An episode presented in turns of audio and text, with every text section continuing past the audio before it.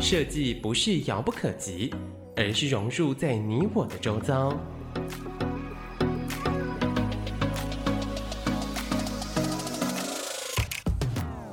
设计台湾，带您认识当代最具代表性的设计。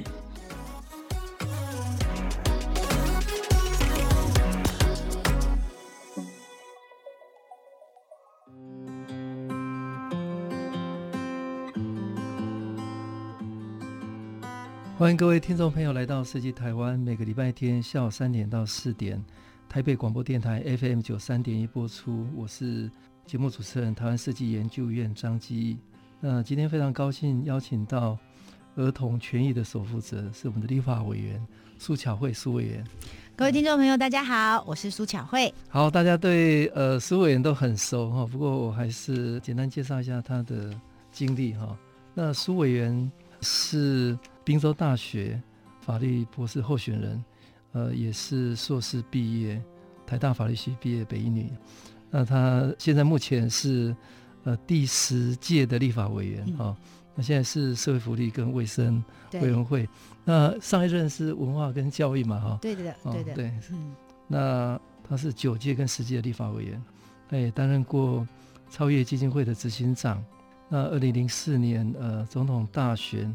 律师后援会的联络人，那也担任过万国法律律师事务所的律师啊。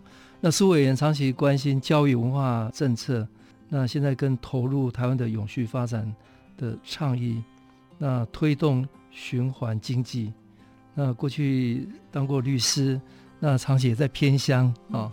那尤其跟我们台东有很多的的因缘。那呃，苏委员有感于台湾的整体的。面对的挑战必须要从呃基础教育开始做改变，哦，所以他担任了呃超越基金会的执行长期间，发起超越达人的公益计划，那希望能够协助台湾的下一代探索适性的发展。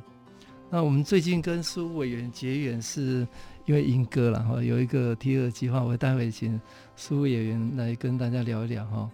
那苏委员投入。要委员的选举进入国会哈，那他的选区在莺歌、树林等地区，西胜九里三地，各种的法案的研究、新闻的议题、预算的制度哈等等，他都非常认真。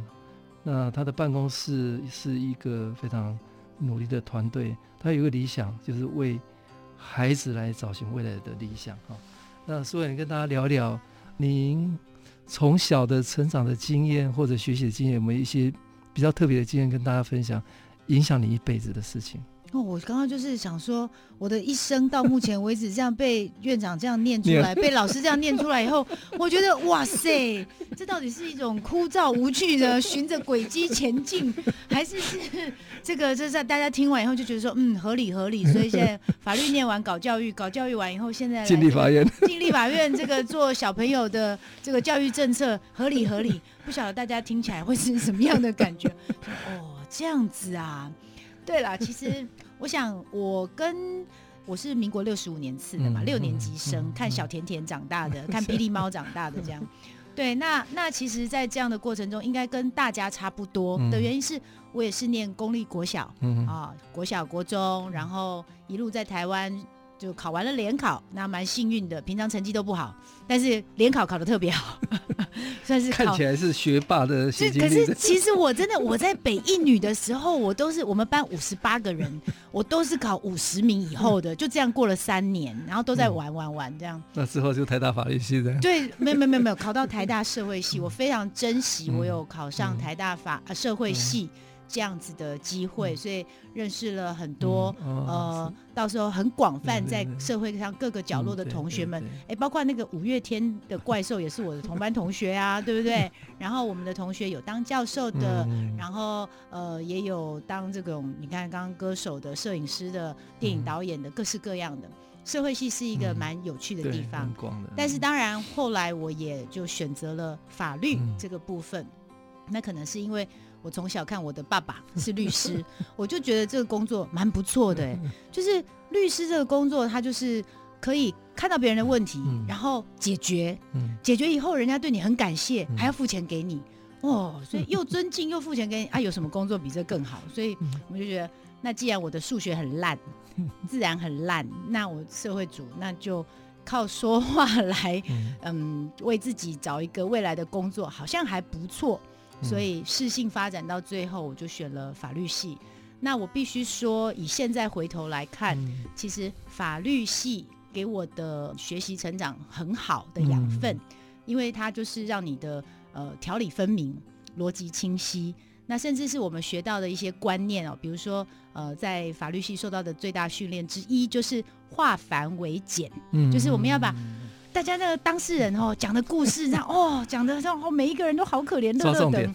对，我们说要把它拆解出来说，其实你的问题是不是是 A？嗯，哦哦，那顶多是 B，所以就是 A 和 B 对不对？变成一句话。嗯，那其实这种功夫。在现在立法院里面还蛮好用的，嗯、那也比如说，呃，这个法律系他教你说，你在看一个人说话的时候，不是只有听他讲的话和语汇，嗯、你是要看全辩论意志，就是说你要包括看他的表情，嗯、看他的 body language，看他的前后文，哦，他的真正的意思是什么？我觉得这一点也很重要，嗯、所以这种训练对我现在的工作蛮好的。那可是，诶。事实上，我后来发现说，这个真的用法律系的功夫去从事工作之后，嗯、当律师没有我想象中的这么有趣。对，所以后来我又转了一个弯，去到了教育基金会。嗯、因为当妈妈了之后，哦、我发现说，哎，其实我更喜欢的可能是，呃，可以帮小朋友介绍这个世界，嗯，是多么的有趣。然后我们那时候最大的理念就是教小朋友说，认识自己。认识世界，然后把自己摆在对的位置上。那我相信每一个人一定都有一种特殊的天赋和能力。那你问题是你有没有放对位置？只要你放对位置，那绝对会发光发热，那也会比较高兴起床上班。所以，呃，当妈妈以后的这个信念说，就是说希望让孩子做自己高兴的事，但又能够喂饱肚子。哦，这个这样的状况。这个理念就变成是我后来工作的目标。你是当妈妈之后开始关注教育吗？呃，在当妈妈之前，我一直都是一个律师，嗯嗯、对。但是当妈妈之后，觉得那样子去拆解一个法律个案的生活已经不能满足于我了，嗯、我想要做。更丰富、有趣，而且可以自己决定的工作，所以，嗯、呃，我们就来到了教育基金会。嗯、这就是刚刚院长在介绍的超越基金会里面的超越达人的计划。我们那个时候带了整个基金会走了全台湾二十个县市，大家都走过，嗯、碰到了将近嗯好几万个学生吧。然后偏乡包括绿岛啊、马祖啊、金门啊，然后甚至是通通都去了，嗯、各式各样的地方都去了。他、嗯、越看越觉得说，其实。台湾的城乡差距确实是存在的。那这个城乡差距其实不在于物质，因为其实有时候反而偏乡哦，对对。它会有比较多的经费让你盖校舍，但是问题是软件的部分可能反而不够丰厚，也就是说，那里的小朋友没有机会打开视野，所以他对未来的职涯想象就是会有局限。就像回到刚刚一开始我说的，我当时最早的时候一开始从事。律师是因为我看着我的爸爸，嗯觉得那个工作不错。嗯、那我相信大家可以听到非常非常多孩子，就是哎、欸、小时候觉得说什么列车长很帅啊，嗯、哦啊这个什么诶、欸、呃这个理发师就很酷啊，或者是看到电视上的歌手啊，这运、嗯、动选手，就是他如果有机会看到了一个背影，嗯、一个 image，、嗯、那他觉得他很厉害，嗯、他就会希望自己成为他。嗯所以前提是他到底能够看到多少的视野，让他对他自己的未来有多大的想象。那我觉得这点是非常重要的。所以后来我才知道，原来我在做的事情就是所谓一零八课纲的适性教育嘛。对呀、啊，所以素养导向是啊，所以我们在做的原来是一样的东西。那是才适性的没有错。所以后来我有机会来到立法院服务的时候，我当然选择。教育文化委员会，嗯、那希望能够对这个教育政策从源头开始更协助大家。嗯、那也很高兴说，嗯，渐渐渐渐的，我们就是有展开了一些步骤嘛。嗯、所以目前学校可能大家觉得还不尽完美，嗯、但是它的方向确实是希望让每一个孩子哦。不要再从这个以前都是排直线哦，一排到一百直的，嗯、我们现在把那个线从直的放成横的，所以每个人都有机会成为第一名，嗯、每个人都是在各行各业发光，嗯、这是我们的期待吧？哎，苏委员从小是在屏东吗？还是哦，在 在很多地方？其实我是一很多地方的我是我的籍贯是屏东，因为我爸爸是屏东嘛，嗯、但是。其实我是标准在台北长大的孩子，哦、是吗？对，因为我爸爸说这个选举哈，嗯，三不定啊，哎，各个我们在一起安装啊，不知道，所以不要为了他的状况，把我们全家迁来迁去，嗯。嗯、所以我很稳定的在台北台北长大，长大，我没有当过一天钥匙儿哎，所以我妈妈很重要哎，所以我觉得，嗯，从自己的角度来讲的话，要、嗯、回想过去，我觉得家庭经验、家庭教育。真的影响一个人很大。那从小除了课业以外，有没有什么比较特别的呃兴趣啦？课业反而应该是我们最不在意的吧。我爸爸妈妈对我们的空间非常的大。我觉得我爸爸给我们爸爸妈妈给我们的最大的教育哦，可能是除了刚刚说的适性之外，反而像是什么性平啊，然后这个诶社会时事的关注度，然后保持对社会的参与。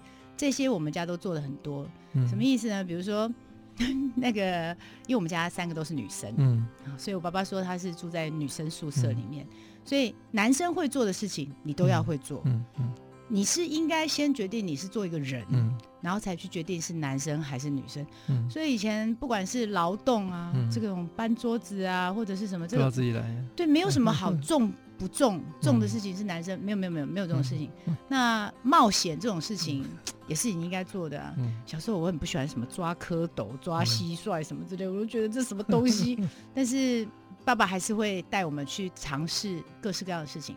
他的逻辑一直到现在变成我在教我的孩子，就是你要尝试一次，你试过了以后，你可以说你喜欢或不喜欢，然后你决定你要不要再做第二次、第三次，但。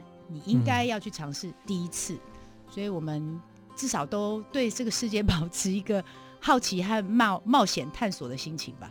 那学习的过程有没有一些比较特别的经验？嗯、在台大还是在 UPenn 哈？学习的过程中哈，嗯、其实大家看我的学历可能会觉得说，刚刚看起来都是你刚刚都不是说学霸这样，啊、看看那个资历就是学霸。后来我就发现说，各位啊、呃，这个各位我们这个。听众朋友哈，如果家里有考生的啦，还是本身就是个考生的，我要跟大家分享一下说，说考试也是要重视一点技巧的啦哈。就是说呢，嗯，这个平常呢还是要多方涉略该玩该经历的事情，但是考试之前呢要专心啊。然后呢，这个 如果真正考试的时候，擅长的科目可以考好一点，不擅长的就放放弃一点也没有关系啦。考试。这个考好是可以的啦，但是但是呢，说实在的，以现在我们的状况来讲，其实考试的结果不一定决定你人生的状况，这是真的。对不起，我现在自己当老板，我现在自己当老板，我觉得学历这种东西就是在第一次机会的时候有一点重要，但是后面大部分就其实是看你个人的表现啦。那。可能因为我家庭的关系，不但给了我空间，那有时候也有一点压力。但是我就发现说，其实如果学会抗压，然后有一些人哈，他对你的批评啊，哦，或者是指教，这个就也是听听就好了。我就左耳进右耳出，所以也许我现在在面对网络的酸民，这个可能从小就有抗压性，这可能也是来自于这里吧。嗯，好，谢谢立法院苏小慧委员跟大家分享。呃，从小独立抗压哦，那可以自由选择的经验。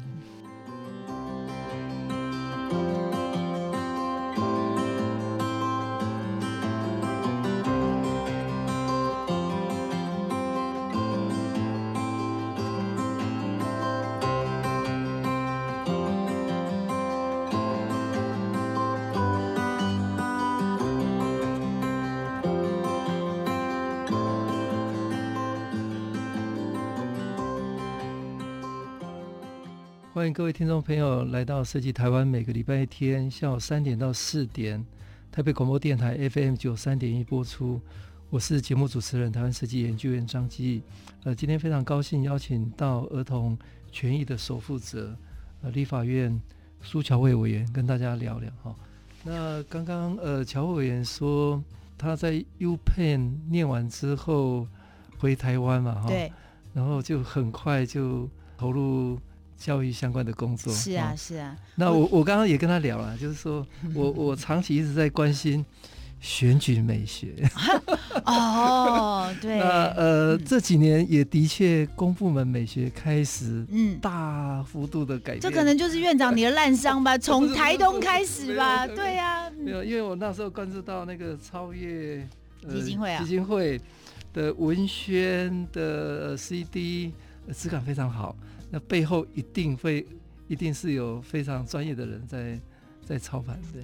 其实我觉得超越基金会哦，刚好就是呃，我们汇集了当时台北市长选完之后，呃，应该是这样说啦，就是说。呃，刚刚院长讲到说从美国回来，嗯，那我的历程哦，跟一般人不太一样的地方，可能在这里，嗯、大家可能会听到有一些说，哎，特别跑去美国生小孩的，结果呢，我反而是颠倒，我是在美国那个结完婚怀了孕之后，我想，哎呀，不行，台湾，对，我想说，我也不需要美国的护照，我的孩子也不需要，我反而比较想念台湾的麻油鸡啊，嗯、就是想要妈妈。帮忙一起，而且这个小朋友应该生在两家人的关注之下，所以我们回来，所以回来就已经是一个妈妈，所以就接到了刚刚说，就觉得嗯，那我要帮我的孩子做一个好的教育环境，所以来做教育基金会。可是等到我们这个时代，我想院长一定也同意哦，其实。我们在看一个理念、嗯、一个说法的时候，现在已经不只是用耳朵听，甚至是用眼眼睛看，嗯、或者甚至是去感受那个整体的氛围。嗯、所以，一个 NGO，他想要传达一个理念的时候，我们完全都同意说，他不是只是单纯的用过去这样麦克风拿出来喊话就好了。嗯、你从你的人站出来，好、哦，你的穿着打扮，你的讲话的样貌。然后包括你手上拿的的这个所谓的文宣品识别标志，要怎么样让你的 TA，嗯，啊，这个已经不是观众，也不是听众了，他就是你的对象，要能够感受到，就如同刚刚我说的全辩论意志，那个氛围是不一样，那真的是要透过设计，所以我会觉得说，我们当时在设计呃超越基金会，从识别标志，从它的 logo，从它的 slogan，从它的这个 CI 等等。都会想要传达一种说，我们是一个新时代的一个观念。嗯、那我们希望未来的孩子都能够适性的发展。嗯、这个观念要传出去的前提是，你会先喜欢我们，嗯、然后是新一代的爸爸妈妈、新一代的年轻人会认同我们。嗯、所以，我们当然要长得像他们会喜欢的样子。嗯，那还有很有感的音乐会，对对对对对对，我印象很深刻的。其实那时候是从。二零一零年苏贞昌选台北市长的时候，就整个的选举的模式，我们就做了一个改变，因为选举变成是一个很快乐的，然后是一个比较柔性的理念的沟通。嗯，我想院长的节目大家应该都很 听的人都能够很深度的了解。我我觉得。就可以讲一点稍微严肃一点点的话，嗯、我会觉得是说，其实我们不是只是说让选举变得快乐这样子的活泼这样子的程度而已。其实是在二零一零年的时候，我们已经可以感受到整个社会它已经分众了。其实它的这个所谓的 TA 是已经分得非常的细琐。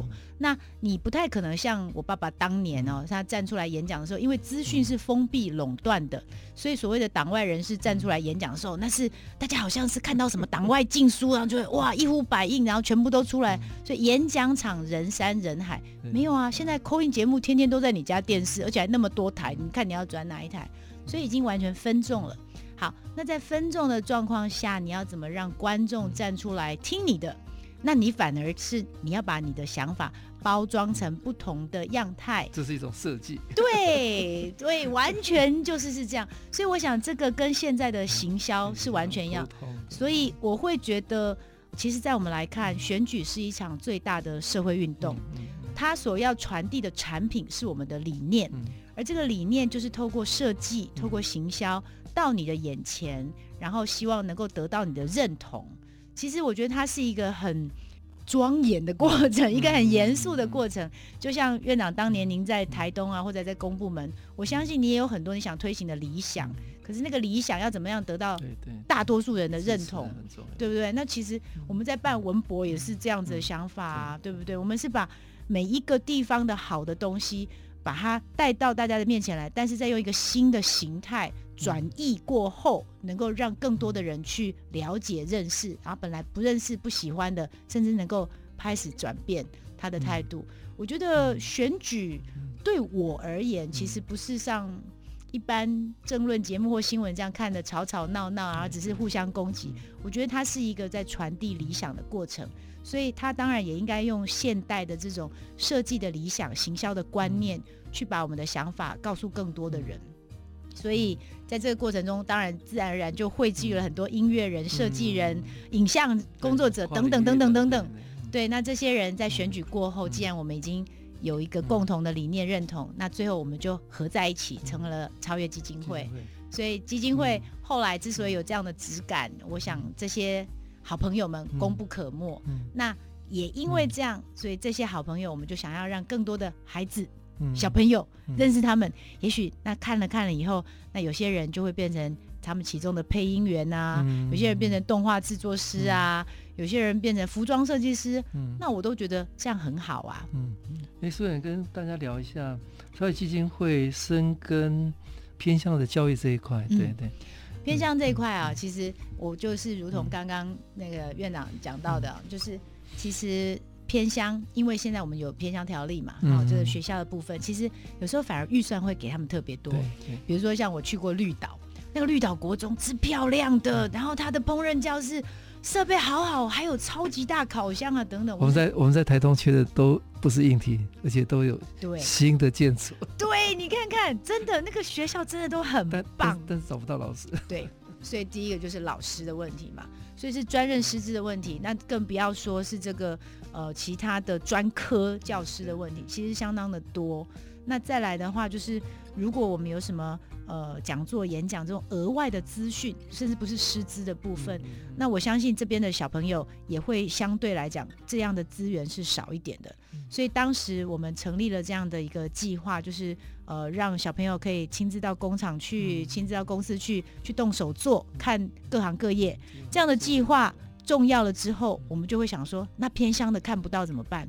所以干脆我们自己募款，我们带着整套的计划去到这一些学校。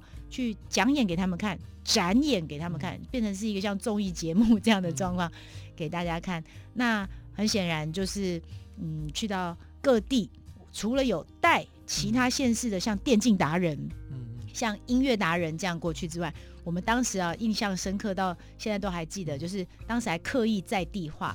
我那时候记得，因为计划太受欢迎了，所以资源有限，只能有一些名额，我们所以就用这个招募的。那请他们丢他们的需求来，然后我们看谁讲得最好、最打动我们，我们就去你的学校。结果那时候呢，就什么呢？宜兰的壮围国中，我到现在都还记得。壮围国中的孩子他拍了一支影片来邀请我们去，他的影片是写什么呢？超越达人，我们这里是宜兰的壮围国中，为什么我们需要你们来呢？请看，然后他就跳街，小朋友跑到稻田里面去说：“我们这里是壮围，我们可以看到的地方就是田田田田田。”到处都是田，其他的什么都看不到，所以我们很希望你带电竞选手啊，带什么呃汽车达人啊，什么什么什么之类很多。可是后来我们不但录取了他，我们说好，这个拍的这么好，我们一定要去。但我们特别带的达人是谁？我们带了在地的宜兰种稻的达人赖青松。为什么我们带赖青松去呢？我们就特别带去，然后小朋友看到的时候说：哈，这不是。种稻的吗？为什么带这个来？我们就说，各位小朋友，我们今天是特别带稻米达人来，因为我们要让大家知道，其实你们生长在稻田之中，就是你们的宝藏。这里是最好的科学教室啊！青松老师告诉他们说，可以一年四季怎么个看法？这里也是最好的天文教室，这里也是最好的有机生态的什么什么什么什么之类的。所以看完以后，那个要写学习单的哦。小朋友写完以后，我们看着感动都要流泪。他说：“啊、呃，谢谢超越达人来到我们学校，我今天才知道我们不是偏乡，啊、我们其实是台湾的生态库，我们其实是可以是什么什么啊！我自己就觉得，嗯，我就觉得其实这样他对自己的信心是建立起来的。所以有时候你要给他更宽广的眼界，但是有时候你是让他了解自己的优势。”所以在这几年做教育基金会的过程当中，其实我也觉得自己享受很多。那苏委员在前一任的呃，在教育跟文化委员会嘛，哈，那教育我们有一个美感教育，嗯、那您也长期关注孩子的教育，嗯、那你对美感教育的观察？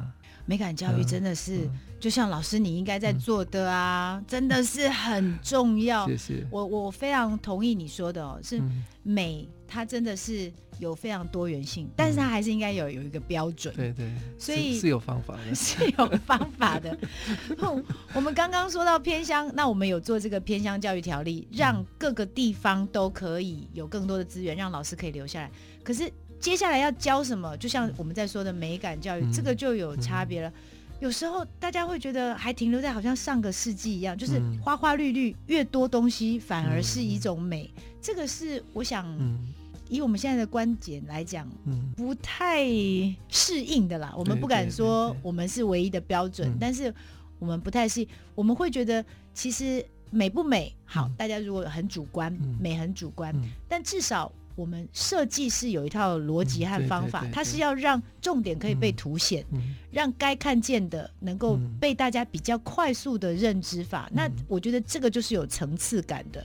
所以如果就是像我们在设计文宣的时候，有时候我们都说啊，这个也很重要，这一点也很重要，要大一点，名字也很重要，号码也很重要，党籍也很重要，我的 slogan 也很重要，全部都很重要。以后那所有的字体都一样大，那就变成没有重要的地方啦。所以，光是这个，我们在排版的时候，我们就可以看出这个东西是有一个逻辑和规则的。那所以在学校的时候，我就觉得应该是要让小朋友能够从小，我没有强迫你黑的才是漂亮，红的才是亮，不是这件事情。但这个逻辑是你应该要能够内化学习，并且了解运作的规则。这样到时候院长，我们不是最近在讲班班有冷气？嗯，我已经跟部长讲喽，我已经跟部长讲喽。班班有冷气很重要，但是接下来的视觉美感很重要，对吧？这你说的。管线要拉整齐。是的，是的，是的，不然到时候每一台、每一间教室的窗户上面都有冷气，但那个线如果是乱拉的话，嗯、这个就完全你的视觉就又不一样了。嗯、那可是为什么你的眼睛会看到线整不整齐，嗯、有没有拉好，甚至它的颜色跟它的墙面合不合？这个就是必须你从小有把他的眼睛打开，对。对对对对对对，敏感度这个很重要。谢谢苏委员，最后跟我们聊到美感教育，从生活当中培养。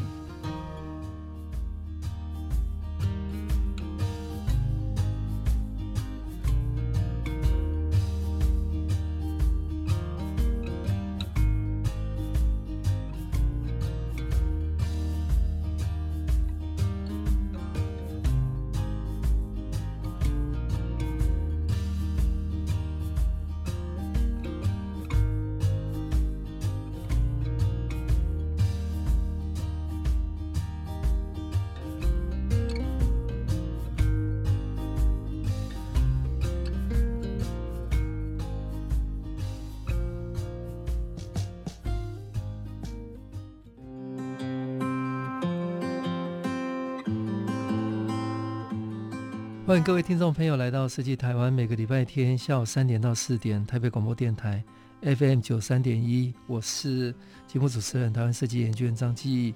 今天非常高兴邀请到立法院苏巧慧委员跟大家聊天哈。那巧慧委员，我知道你是呃长期深耕地方哈，那呃尤其在英歌啦，我我我跟你结缘哈。对对对。呃，我记得有一次。到你的办公室，我们聊，我们有一个想法，呃，如果全台湾我们用设计导入地方创生的话，那莺歌应该是最有机会的哈，因为我我看到莺歌呃这个陶瓷产业以前曾经有非常好的荣景嘛，哈，嗯嗯，那他的确是有机会，嗯，呃，怎么样用设计导入再振兴，哈、哦，那苏委员给我们很多的建议了，应该是我运气好，他的很关心哈、嗯，所以盘整了很多的资源哈，那后来有邀请包括国发会、嗯，交通部、嗯，经济部哦一起来关心莺歌哦，所以让中央跟地方。可以透过跨部会和跨领域协调合作的方式，那跟跟大家聊聊一聊。哦，这个院长讲到这里，我就陷入了刚好这样差不多一年呢，应该是去年的三月，时间很快。对对对，因为我觉得自己运气很好，因为我们本来想要推动，我当然是在地的立委，我是新北市的第五选区嘛，第五选区就是树林加莺歌，还有新庄的西盛九个里这样子的状况。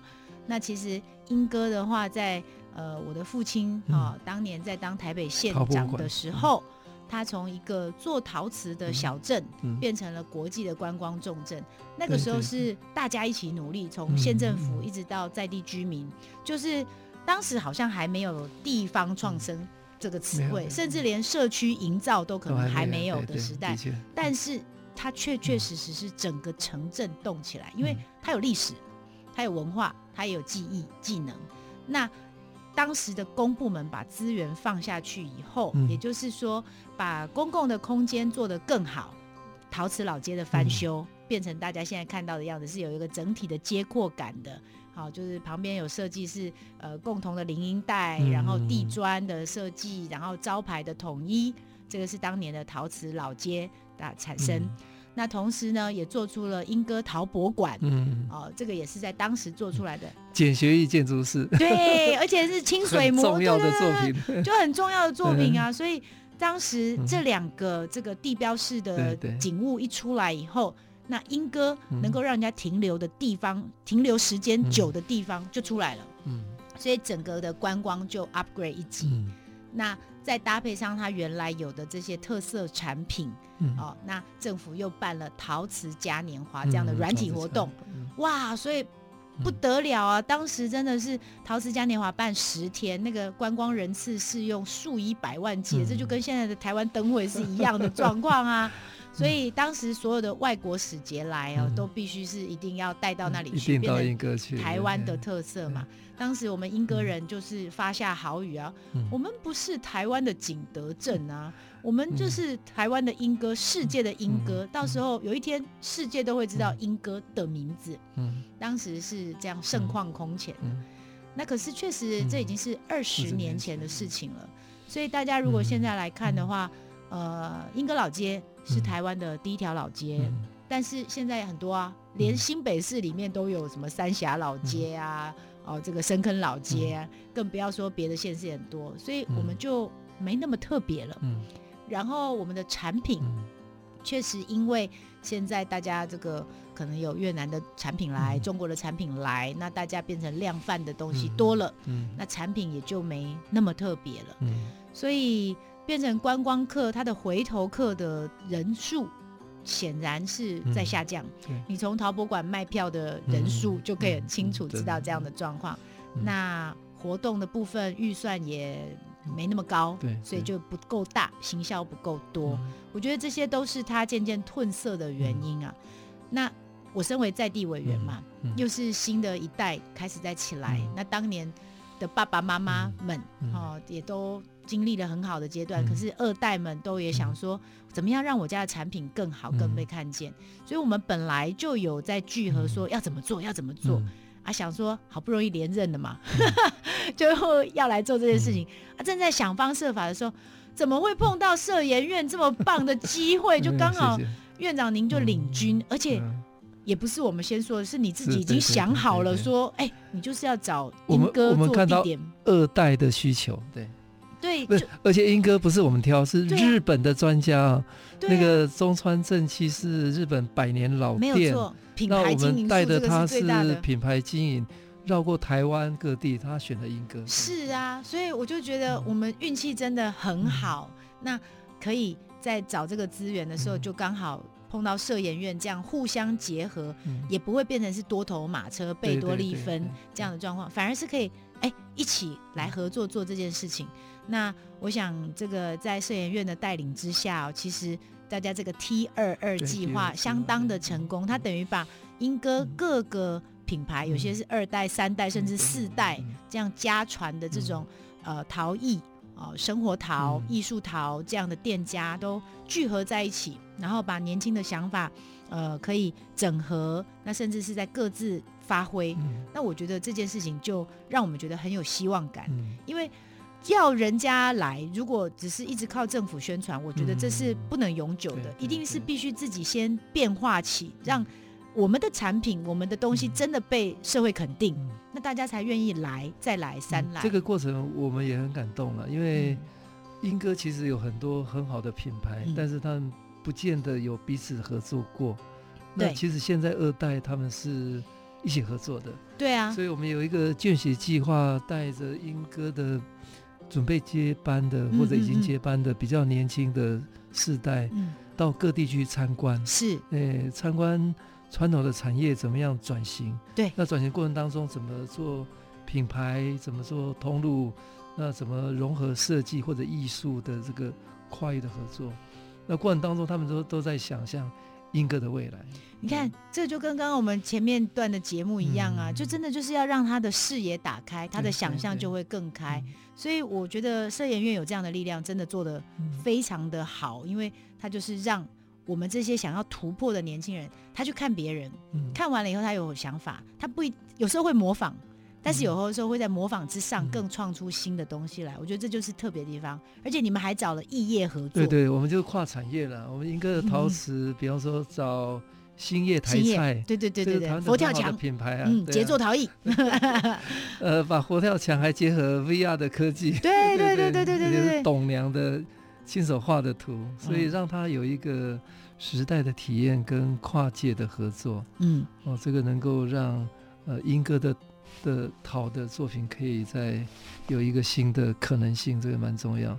而且我们这样子的推荐的话，嗯、其实大家会说，我们应该每次我的立法委员同事们啊，大家互相在带在地特产啊，有什么好吃的小点、特产、嗯、名产。去立法院的时候，我都会说啊，我我这里没有什么特别厉害的好吃的，但是我可以带餐具啊，对，哎、欸，餐餐具的摆设美感，那个会让你的食材食物，这是完全升级的状况。还有一个新的品牌，嗯，许家陶，哦，对对对，扣感，对扣感，对，嗯、也是重新定位台湾人使用的餐具，哦，那这个也是很特别。嗯、好，那想再请委员聊聊，呃，嗯、你最近也有提倡。呃，两铁观光了，讲的两铁就是呃铁路跟铁道哈。那像铁路跟铁马，铁道跟铁马，铁马双铁共构。那怎么样透过这个铁道呃带入观光哈，把地方的特色文化散播出去？这可能到时候又要请社研院来帮忙了。不是你，你知道，就是说院长，我们刚刚说我是树林莺歌新庄的委员，所以我不能独后莺歌啊。你还有树林，对。对啊，我们刚刚很重要的讲了那么多的莺歌，但是我们不能够只有莺歌，我们还有树林啊。那莺歌的特色已经被大家所记忆了，那树林有什么？嗯、所以我们想到的是，其实是铁路。为什么呢？因为现在大家都崇尚铁路地下化，嗯、但是偏偏。吊车厂，也就是在清洗列车的啦，还有要呃怎么这台车要往下一个地方往哪里总是需要一个大的地方嘛，嗯、这种地方叫做吊车厂。全台湾的东部干线的吊车厂就是在我们树林，嗯、所以它要地下化稍微有一点点困难，嗯、因为不可能到时候火车坐电梯上下来去吊车厂嘛。对，像我的故乡台东。都是从我这里发车的哦，对对，就是到树林，树林发车，台东，对对对对对，没错没错，所以我们树林非常重要，很重要。好，那它就变成北台湾双北城市里面唯一一个看得到火车的城市。嗯、那所以如果我们把火车这个大家本来觉得说啊是一个灵璧设施哈，就是会让地面破碎啊，然后让交通变繁忙，嗯、这样的一个设备，转换心情，转换眼光去看它。可以像日本的铁道观光城，嗯、那我不就可以化劣势为优势吗？嗯、所以我们会觉得说，如果我们有机会透过设计，嗯、而且这次的设计不是只有单线、单点、单列车这样的设计，它是一个整个城市动线的设计，车站和周边环境的改造的设计。嗯。这样子整个城市一起纳入改变的状态下，我们是非常有潜力成为一个铁道观光城。呃，我打算一下，今年呃观光局是自行车观光年，明年就是铁道观光，所以我还没讲完，所以现在就在准备。对对对，不止不止，因为我们旁边就是河滨道，所以我们是你可以坐着铁路，带着你的脚踏车来到铁路，下车以后就去骑铁马，所以我们才说我们是铁道乘铁马。今年我们就可以开始自行车了，铁道乘铁马，低碳乐活好城市，所以。这个地方我是觉得很有趣，也很有成就感的地方，就是在这样城市的改造。因为小时候玩乐高嘛，长大可以改变一座城市，这不是这不是很高兴的一件事情吗？所以我们就很希望说，哎，来来来，社研院再来吧。我们 树林和莺歌加起来现在有五座车站呢。台铁从今年开始也开始导入设计了，是从车厢的打造，我们现在有明日号嘛，嗯，环岛的观光列车。那还有那个城际列车，还有通勤列车，U 九百它会从我们这里发车。对对，对，对，对、嗯、那城际列车是好像今年嗯下半年会交车。对啊，那个是应该是中华民国有史以来最最美的车，日本的日历啊打造的，所以我们非常漂亮。对。到时候要请那个摄影院啊来帮我们看看我们的车站，嗯、一定要有这种可以观景台，对，好，可以直接看着铁道，可以看着火车进站，然后那个铁道迷啊就有最好的摄影角度，要把那个 show spot 通通都要放好，这个通通都要设计进去。台湾的轨道经济未来还有很多的机会，对，哎，对，好，我们还有最好的这个铁道模型也在我们莺歌树林哦，嗯、就是世界闻名的模型商也在我们这里。所以，我们这里宝物很多，很值得大家来探索。树林跟莺歌，呃，有太多的可能哈、可以透过设计导入哈，嗯、呃，创造全新的价值。等下，院长，你眼睛也都亮了吧？快来，快来！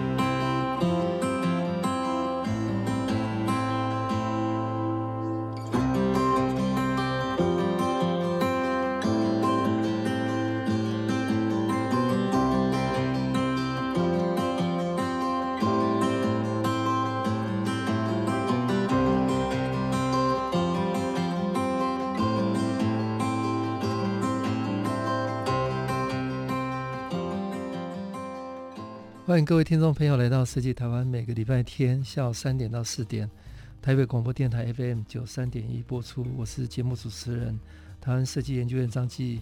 那今天非常高兴邀请到苏巧慧委员跟大家聊哈。那委员有一个 pocket 的频道是 水赖妈妈巧巧话哦。那他是谈呃亲子说故事的主题哦。那么都知道委员。关心教育哈，那从小也都念故事给小朋友嘛哈。对啊。那所以他的初衷是是因为这样的。对。其实我这个我爸爸妈妈小时候就会都录故事带，嗯、一直到现在那些故事带都还珍藏着，变成我们家的传家宝。嗯、那现在我当妈妈了以后，我就觉得说，嗯，我也应该要这样做啊。何况这种儿童教育心理学不是也都是这样吗？听越多故事，你的小孩词汇就越丰富。他从小听。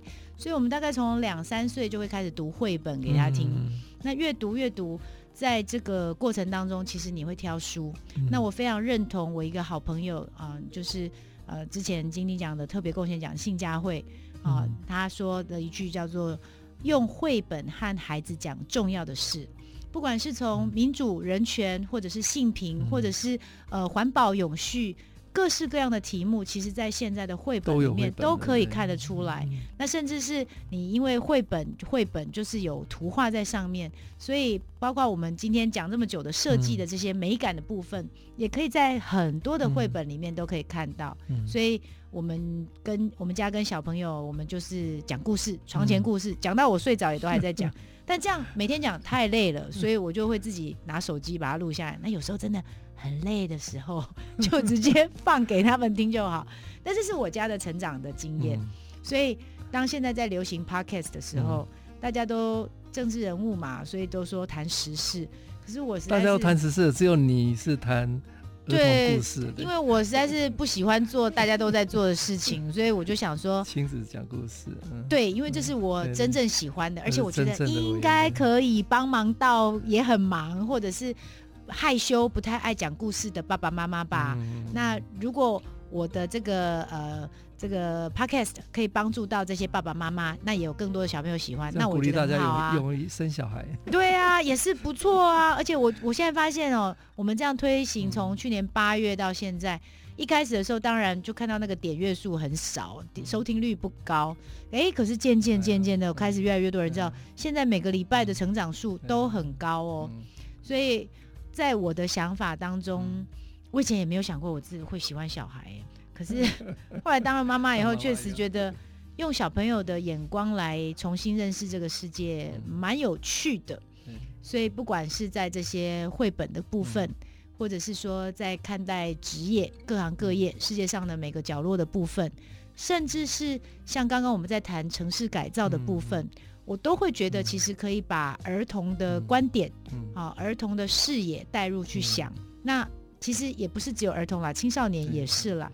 那在这个部分的话，我们就会觉得像回到刚刚说的英歌，嗯，过去我会觉得是我们来做工艺城，就是不是只有陶瓷，那是上个世代我们是有陶艺陶瓷，那现在的话，我们觉得连金工，现在连非常多其他的工艺木雕等等都在莺歌蓬勃发展，所以它可以更多元有趣。但如果我能够再加上一个元素呢？如果我把亲子这个部分也加上去呢？毕竟我们在莺歌捏陶，嗯、在莺歌做木雕，嗯、这些事情如果可以是爸爸妈妈带着孩子来，嗯、那其实会有更有趣的部分。所以在这个莺歌，我的想象，它未来可以是一个亲子公益城。嗯、如果我能够做到全台湾的小学哦，他们的校外教学，这莺歌是首选，那我就成功啦。对不对？那如果爸爸妈妈全家都来了，对对，爸爸妈妈都愿意来这里，说帮让他碰一下陶土，然后带一件作品回家，嗯、这个不只是有在地的感觉，有文化的传承，甚至是美感，就在里面一个动作学习到了。嗯、但是那这个概念上面，我的街廓要怎么设计？嗯、我甚至是连我的标志标语，它的样态、它的高度，都应该要有这种不同的设计法。这个城镇才会有别于其他城市，那我就觉得这很厉害啊。嗯、那像刚刚的这个这个我说的树林，我的双铁城市，嗯、那如果是我们变成是全家可以来这里，你就骑一趟这里，你就可以认识到台湾的铁路文化。嗯、我们的东部干线就是从这里发车的哦，它是肩负了台湾的很重要的一个站。那同时，我们树林的三个站，它一个。有配上粮仓，嗯、一个配上吊车厂，另外一个是采煤矿，嗯、这个完全就是跟在地的历史景地景是配合，而且是不一样的。那所谓的乡土教育，不是应该从这里开始吗？啊，这个这么简单的事情，刚好小朋友走一圈就可以对我们的台湾有一点认识，那这个也很好啊。所以我就会觉得，如果我们把刚刚的这些东西再加上亲子，那就会更好。所以。大家现在说儿童权益的守护者，其实我觉得我也没有那么伟大啦。但是，但是我会觉得，真的是你可以从这样的眼光和视角度来看事情。其实，嗯，这整个整个城市、整个国家又有不一样的想法，我觉得很有趣。嗯、那也是我很乐意要做的事。因为苏委员关心教育，也关心呃亲子儿童嘛，哈。嗯。那对呃未来了哈，未来我我想。呃，台湾经过去年的 COVID-19，应该是全球很少的国家是可以正常过生活的，对。所以你对未来的台湾有有有没有什么想象？刚刚如果大家听我的谈话哈，觉得哎还蛮认同的，那我很感谢。嗯，那这是我前一个四年在教育文化委员会的累积。那现在我为了要做，想做更多，学习更多，嗯嗯、我把自己就像大学分科系一样，这一届我换到了呃卫生环境委员会。那主要就是在谈这个永续的部分，嗯、是我这次想要做的事情。那这个永续的部分，其实我觉得台湾最重要是两件事情，嗯、一个是能源的议题，所以我们如何能够使用更多的绿能、绿电，这个这个部分其实是。呃，未来我们想要去发展的，不管是从光电，不管是从风电，嗯、或者是储能设备的部分、节能设备的部分，都是台湾有机会可以站上世界供应链的部分。嗯、那也会对我们台湾是好的，这是能源。嗯，那另外一个部分的话，其实就是。再生经济的部分，嗯、也就是循环经济。循环经济，对，对对对，所以我我其实还蛮认同一个概念的哦，嗯、就是说，其实没有任何事情是废弃物，嗯嗯、废弃物是工业革命之后的产物。嗯、对，对其实什么事情，所有的东西，它都只是这一次生产的余料而已。嗯嗯嗯、就像我们，我又回到我的英哥捏陶，我们那个捏陶啊。你捏成一个作品以后，有时候你会裁切一些土下来，嗯，可是这些土你不是丢掉啊，你是把它揉在一起以后，变成下一个的土胚，对对，所以这就是余料和废弃物的差别。嗯，那我们会觉得说，其实任何东西，你如果用不同的眼光和视野来想，然后你把它的生产过程重新设计过，那其实就会有不同的想法。那整个台湾，如果我们能够率先进入一个循环的状况的话，对这么地狭人稠的台湾，嗯、实在是会解决更多的问题。嗯、那再说进一步而言的话，嗯、就重新回到我刚刚说的，什么事情都带入亲子的观念来想的话，嗯、我会觉得这些永续、能源、再生经济都是我现在想做的。嗯、但教育也很重要，嗯、所以我也会试着把这样的观念提早、超前部署。现在很流行这句话，年轻人。超前部署给我们的小朋友，嗯、让他们知道说，哎。这样是可以做的，这样是好的。那我想，也许他们长大的时候，我们再花个努力个二十年，他们长大的时候，那相信台湾又会有不一样的想法。这是我很期待的事情。嗯、去年大概也同一个时间，我是去呃蒙特楼去开呃世界设计组织的理监事会了。那我们这一届的理监事会就确认全球的设计师最重要的议题就是要回应。联合国的永续发展指标是哦，所以在我们的不管是我们的工作环境里面，我们的工作里面怎么样去回应这个议题，呃，大概是呃设设计领域未来很重大的的这个机会。那台湾其实在永续这一方面做做的很好啊，因为台湾是一个岛国，我们原来在回收都就做的很好。那如果可以把后端的回收再往前提，从生产对设计端就开始考虑到它的整个生态链，没有错。那这个就我所所讲的循环经济，所以循环设计。院长，你可以做的事情还太多了，你要做的事情还太多了，怎么办？因为我我们在经典设计奖里面，呃，特别有独立出来一个叫做呃循环设计。是啊。那这个也也是台湾设计研究院配合的台湾的，呃，我应该是国家的实力了。是啊，应该要再投入更多在这里。就是有些东西你会觉得，嗯，其实你到末端才改的话，当然我们还可以做。嗯、可是你其实可以从前端选用的材料，对对对，然后制造的工序，对，是不是能够做一些改变？嗯、那这些东西其实都会造成说它的耗能啊，它的选材等等会完全不一样。那这些就是我们可以改变的地地方嘛。嗯嗯、那我也看到了很多，其实。可以成为再生经济的产品，嗯，或者是工法，它是被新造创造出来的。但是，因为他们走在时代的前端，所以国家的法令可能还没有跟上，嗯、所以有时候反而他们就变成是重改机会啦的，是工，就是反而他们是违法的，或是他们没有被受到奖励的等等的，没有变成鼓励往这个方向去。需要鼓励，因为当你要做一个选择，它的代价如果比较高，你。对对，会有点犹豫了。对对对。那如果我们的每一个消费都会决定我们的未来的话，如果这样想，我们消费的时候就会有不一样的选择。所以我们就想说，哎，呃，就把问题切开来说，哎，到底哪一些部分是谁可以做的？那如果真的有牵涉到修法的，那当然就是我们该做的事情了。所以我觉得从教育文化转到这个永续的部分，其实你看起来好像差距很大，但其实它是非常相关联的事情。所以。哎，都是积极面对未来。对，我就很感谢自己还有这个第二任的机会啊。那我们现在就是赶快把防疫做好，嗯、然后就可以继续再从事非常多的工作，哦，甚至是同步进行啦。这个也不能偏废。我，我们这个频道应该听关心设计很多都蛮年轻的啦，真的哈、哦。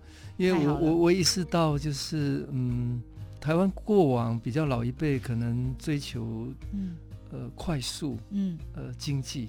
那现在比较年轻一代开始也蛮注重生活的，你看我们，所以他会开始做各种不同选择，他会关心呃生活的每一个细节。那这一群人会会注重设计。你看，我们今天讲的设计已经不是以前人讲的设计了啊，嗯、就是那个只有平面设计而已吧？那只是美感的部分。我们今天已经从美感的这些传统的设计，已经讲到城市的设计，现在已经讲到工业这个产业链的设计了。这个是完全不同层次的部分。我们听到很多年轻人，你你给、嗯、呃年轻世代有没有什么样的建议？给如果我能够给大家一点点建议的话，嗯、我会。还是回到我最初的想法，嗯、其实我们大家还是应该要能够认识自己，嗯，了解你自己的优点、嗯、缺点，还有你自己做什么事情你会觉得高兴的三天三夜都睡不着，嗯、或者也不用讲到这么远啦，嗯、你就是愿意按掉闹钟起床的那件事情就好。你能够认识到自己的状态，然后有机会的话，多打开眼睛去看看这个世界各式各样的呃事物，那。把你的视野放宽之后，再想想看你到底放在哪一个位置，你会最开心。嗯、那我认为，只要能够找到自己的那个光点，你的人生其实是很有机会发光发热的。嗯、这是我很诚意的给大家的建议。嗯、所以苏委员最后这一段建议要认识自己，了解自己，认识自己，认识世界，把自己放在对的位置上。我相信你自己也包括我们的台湾呢，也是放大来讲的话，台湾何尝不是呢？是是是好，谢谢苏小慧委员跟大家热情的分享儿童权益的守护者。谢谢大家，我会努力，大家加油。谢谢。